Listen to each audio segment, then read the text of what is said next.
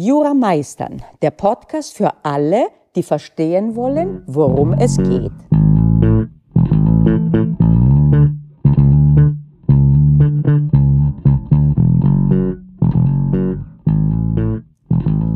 Quiet Quitting ist mittlerweile überall in den Medien ein Begriff mit Berichten.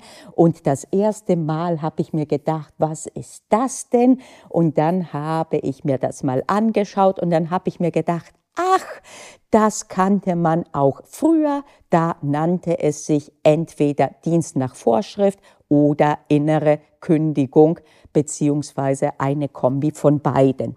Also in dem Sinne nichts Neues, aber jetzt hochgekocht und ich denke durchaus aus gutem Grunde, weil die Zeiten immer mehr schwierig und empfunden, nicht nur empfunden, aber erst recht empfunden schwierig werden, so dass Verzweiflung und Resignation immer mehr ein Thema werden für immer mehr Menschen. Und während dieses Quiet Quitting auf Arbeitnehmerinnen bezogen ist, fürchte ich, dass es durchaus auch für Studierende gilt. Ich habe auch diesbezüglich ein bisschen in der Suchmaschine meines Vertrauens gesucht. Das ist übrigens DuckDuckGo. Und äh, da habe ich aus dem englischsprachigen Raum ein paar Studien gefunden, die genau das auch so ähm, beschrieben haben, dass von allerdings nur 1000 befragten College-Studierenden ein Drittel kaum mehr sich reingehängt hat äh, oder fast gar nicht mehr sich reingehängt hat im Studium um halbwegs bei Trost zu bleiben, also zugunsten der mentalen Gesundheit. Und äh, ich befürchte, dass das ein Thema ist, das für Jurastudierenden in ganz besonderem Maße relevant ist, denn das Jurastudium ist nun mal von ganz starkem Druck gekennzeichnet. Das geht schon los, ich kriege die Krise, aber nach wie vor wird mir berichtet, dass bei erst die Begrüßungen dieser Satz fällt, gucken Sie mal nach links oder nach rechts, ein, einer von Ihnen wird durchs Staatsexamen fallen. Und auch wenn das zutrifft, dass die Durchfallquoten im Staatsexamen erschreckend hoch sind, ist das wirklich nicht zielführend, das in so einer Art zu präsentieren, die als Druck eher dann ankommt. Und später geht's auch so weiter, schlechte Noten, immer wieder, das kannst du nicht, das kannst du nicht, das kannst du nicht. Und das ist etwas, was leider Gottes auch kaum vermeidbar ist, denn ich kann's dir sagen, ich bin Jahrzehnte im Jurageschäft und immer wieder schieße ich selber Böcke. Das heißt, dass die Frustrationstoleranz, die von Juristinnen abverlangt wird, sehr, sehr, sehr hoch ist. Und zwar hat man nicht da den schönen Lichtblick, dass man sich sagt, ach, in den ersten zwei Jahren des Studiums ist es hart, danach wird es aber gut oder besser wird es, aber danach ist das aber zu Ende. Nein, es nimmt nie ein Ende. Es kann aber trotzdem natürlich jetzt so werden, dass man mehr lernt und besser lernt, damit umzugehen. Und wenn das jetzt so ist, und das ist Jura immanent, wie sagen wir immer so schön bei Jura, wenn das also auch in der Natur der Sache, sprich des Studiums liegt, kommt jetzt noch zusätzlich die ganze Situation mit Corona hinzu. Der Druck war immens, nicht nur im Studium, auch sonst ist das eine Phase gewesen, die gerade für Personen, die sich in einer Situation befanden, dass sie Druck empfunden haben außerhalb von Corona, die Sache noch potenziert hat. Und im Studium, es fehlte die Interaktion, es fehlten die schönen Momente, das Kaffeetrinken zwischen zwei Vorlesungen, der Plausch mit Kommilitoninnen. Und für diejenigen, die sogar im ersten Semester in so einen Lockdown reingekommen sind, da war das ja erst recht, da hat man ja nicht mal die schönen Jahre. Jetzt irgendwie das Schöne, die erst die Veranstaltungen, äh, Feier und Party für Erstsemester und so weiter und so fort. Das hat man alles ja gar nicht erlebt. Und man konnte auch nicht sich so austauschen mit anderen Studierenden nach dem Motto zu sehen, okay, andere gucken teilweise auch wie Auto, wenn jetzt eine schwierige Sache vorne von der Dozentin äh, vorgetragen wird. Ich bin nicht allein.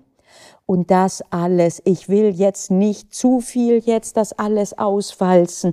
Die die Herausforderungen, die du hattest, die sind dir selber bekannt. Und jetzt kommt auch noch finanzielle Schwierigkeit hinzu und das ist alles mehr als unschön. Und dass einige dann wie eine Auster zuklappen und dann auch im Studium sich sagen, nee, ich gebe innerlich auf und mache nur so viel wie irgendwie möglich, das kann ich mehr als verstehen.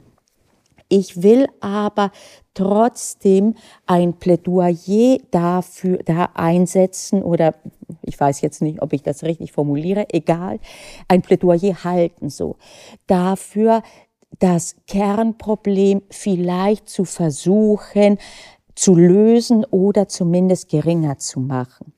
Noch einmal, und das ist ganz wichtig, du machst nicht falsch, wenn du solche Resignationstendenzen hast.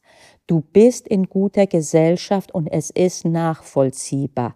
Das heißt, mach dir bitte keinen sekundären Stress deswegen, weil du jetzt zu einem solchen Quiet Quitting kommen willst oder schon gekommen bist. Trotzdem möchte ich dich ermutigen, einen Weg daraus zu suchen. Denn es ist so, dass du im Studium genau genommen wie eine Unternehmerin oder ein Unternehmer oder eine Freiberuflerin oder Freiberufler unterwegs bist. Das heißt, du arbeitest nicht nur für ein Gehalt, so dass du sagen kannst, okay, ich mache nur das Nötigste und ansonsten mache ich den Fokus auf meine Freizeit und mein Privatleben, sondern du investierst in dich selbst. In meiner Sichtweise tust du das auch, wenn du angestellt bist, aber erst recht, wenn du in deine eigene Zukunft investierst. Und hier können dir unter Umständen ähm, Resignationen stärker auf die Füße fallen später, weil du dann eine Basis nicht mehr hast, die schwierig ist nachzuholen auch an dieser Stelle. Bitte kein Alarmismus.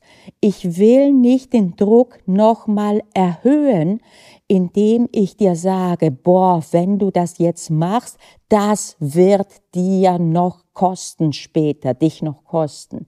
Nein, bitte so nicht, sondern umgekehrt, ich versuche dich zu ermutigen, dass ich dir sage, es lohnt sich, sich zu schauen jetzt, wie kriegst du einen Weg, wie kriegst du das hin, dass du ein bisschen mehr tust und deinen Blickwinkel vielleicht ein bisschen auf das Studium änderst, du tust es nicht für jemanden sonst, sondern du tust es für dich. Und da kann ich empfehlen, die Folge oder war das ein Video? Ich gucke mal und ich äh, erwähne das in den Show Notes. Weißt du, warum du Jura studierst? Klammer auf, Einschub von nachdem ich gedreht hatte. Es war und ist tatsächlich nur ein YouTube-Video. Ich hatte es nicht auch als Podcast-Folge veröffentlicht. Den Link mache ich dir unten in die Show Notes. Klammer zu. Diese Frage, die oft dann verloren gehen kann und verschüttet werden kann durch alle Katastrophen und Krisen und Probleme, die in den letzten Jahren auf uns einprasseln. Da zu versuchen, das wieder zu aktivieren und das als Antrieb zu nehmen, ein bisschen mehr zu tun im Sinne von ein bisschen weniger zu resignieren und ein bisschen mehr auch nicht das Gefühl zu haben, ich lerne, weil ich muss und nur so viel, wie ich muss, sondern ich lerne für mich und letztlich, weil ich es will. Denn ich will Jura studieren und zwar, weil ich das und das in meinem Leben dann später tun will. Und da das eine Hand in Hand geht mit dem anderen, Jura erlernen um dann das zu tun, was ich will, heißt das, dass ich eigentlich Jura auch lernen will. Und optimalerweise auch ein bisschen mehr die Freude an Jura rauszufinden, den Entdeckergeist wieder zu, ähm, ins Leben zu rufen. Und ich will jetzt an dieser Stelle das alles auch schließen und nicht weiter darüber reden, weil wir aus diesem Fokus eben diesem Negativen ja durchaus raus wollen und ihn nicht verfestigen wollen. Aber noch einmal, und das ist ganz, ganz wichtig, du bist in deinem guten Recht zu in dieser Situation zu sein, in den letzten Jahren ist genügend passiert, dass das mehr als verständlich ist.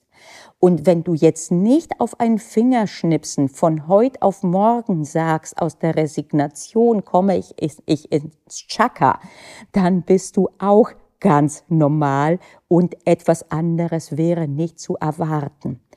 Aber mit der Zeit vielleicht immer wieder mal einen kleinen Schritt in die richtige Richtung und am meisten wird dir, glaube ich, dabei helfen, dich zurückzubesinnen, warum du irgendwann mal Jura gewählt hast und warum du das tust.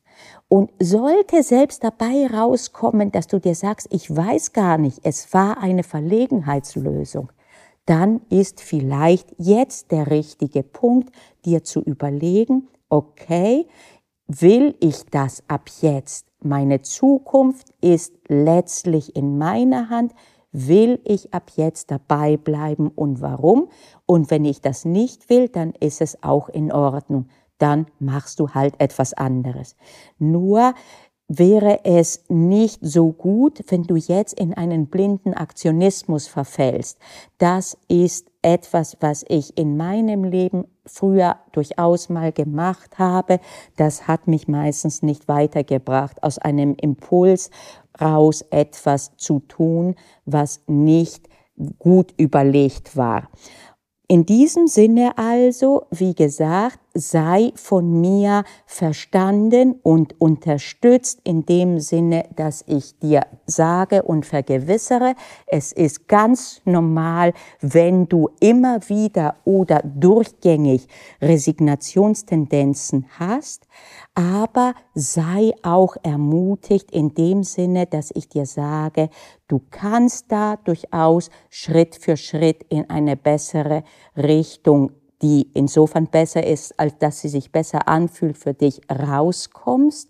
Du studierst letztlich für dich und du lernst für dich und deine Zukunft und das ist letztlich das, was dich tragen kann. Und in diesem Sinne sage ich danke fürs Zuhören, Kopf hoch und bis zum nächsten Mal.